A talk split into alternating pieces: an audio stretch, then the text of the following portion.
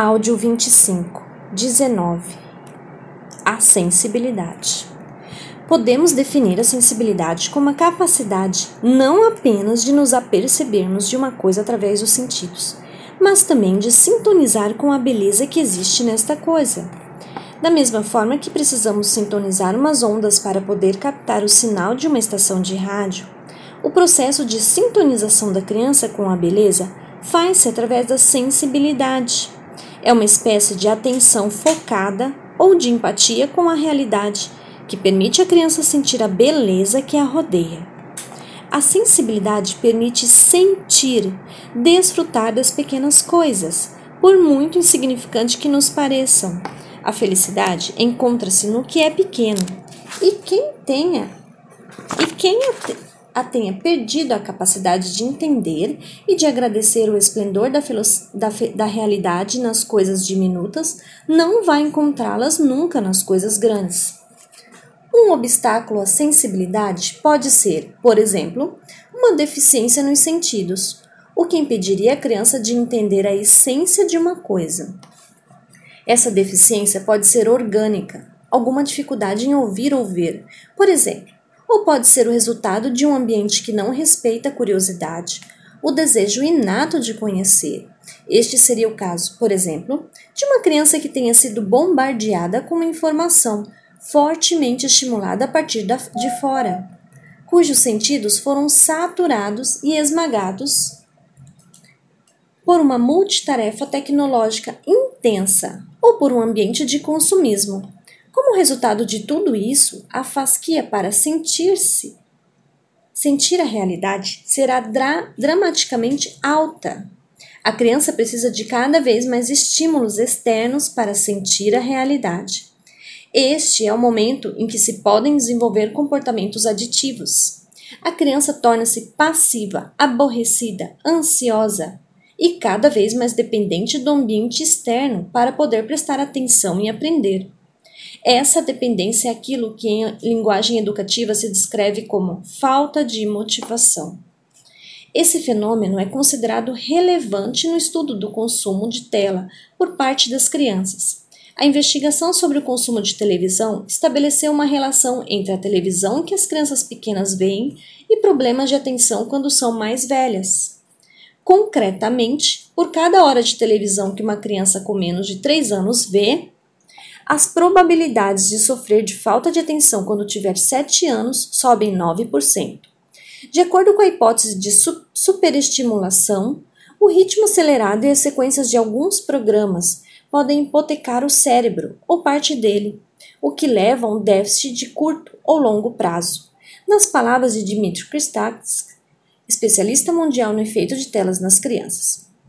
Uma exposição prolongada a mudanças rápidas de imagens durante o período crítico de desenvolvimento condiciona a mente a níveis de estímulos mais altos, o que leva, mais à frente na vida, a problemas de falta de atenção.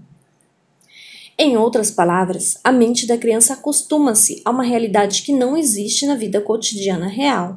E, então, quando a mente volta a experimentar a vida cotidiana real, tudo lhe parece extremamente aborrecido, porque não consegue ver a beleza do cotidiano. Como não vê a beleza, a criança não se sente atraída por nada e torna-se distraída.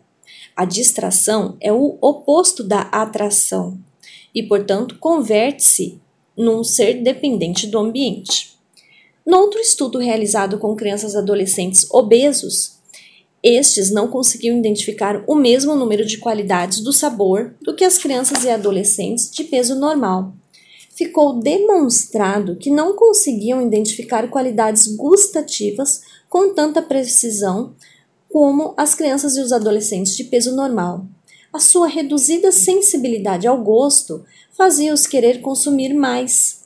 Hoje em dia, sabemos que a sensibilidade ao gosto deve-se a múltiplos fatores, pelo que a influência da aprendizagem, por exemplo, uma exagerada superestimulação sensorial do paladar durante a infância, pode ter influência numa perda desse paladar. Quando o sentido do paladar está saturado, guloseimas, bebidas açucaradas, bolos, batatas fritas, muito salgadas, etc., a fasquia do sentido do paladar sobe. porque as crianças acostumam-se a níveis que estão acima de suas necessidades reais. Quando o sentido do paladar da criança está saturado, a criança deixa de sentir e precisa de maiores quantidades de comida para se aperceber das suas qualidades e que pode levar ao aumento de peso. Na mesma linha, outro estudo conclui que o consumo de videogames violentos reduz o reconhecimento facial das emoções. Quando os adolescentes se acostumam à violência, sentem e captam menos as emoções no rosto. O estudo de Stanford, de que falamos no início do livro, chegou a conclusões semelhantes. Aqueles que trabalham muito em modo multitarefa tecnológica têm piores resultados do que os que não fazem. Quando o ambiente exterior satura os nossos sentidos, a curiosidade adormece e deixamos de prestar atenção ativamente. Tornamos-nos passivos e o estímulo externo consome a nossa atenção. Em vez de sermos nós próprios a concentrar a atenção no ambiente, portanto, mais não é necessariamente melhor, e a aprendizagem não depende completamente do ambiente mas sim da nossa capacidade interior de prestar atenção a um pensamento de cada vez e da nossa capacidade de reconhecer o que faz sentido e o que não faz. Na verdade, o que pode estar acontecendo é que os fazem é o que os que fazem a multitarefa tecnológica, os jogadores de videogames violentos e as pessoas que perderam o sentido do paladar, têm, como qualquer outro ser humano, uma grande sede de beleza e de sentido, mas os estímulos que lhes chegam através de uma profusão de fontes provocam saturação nos sentidos, o que pode contribuir para a perda de sensibilidade para reconhecer a beleza, já que a sua procura pela beleza é feita às cegas.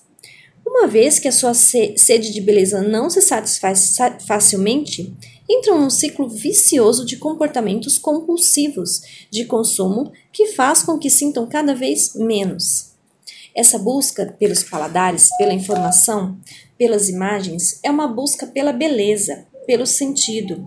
E é isso que dá sentido à vida. Mas quando a beleza é inalcançável, diz Pablo Dors, causa dor.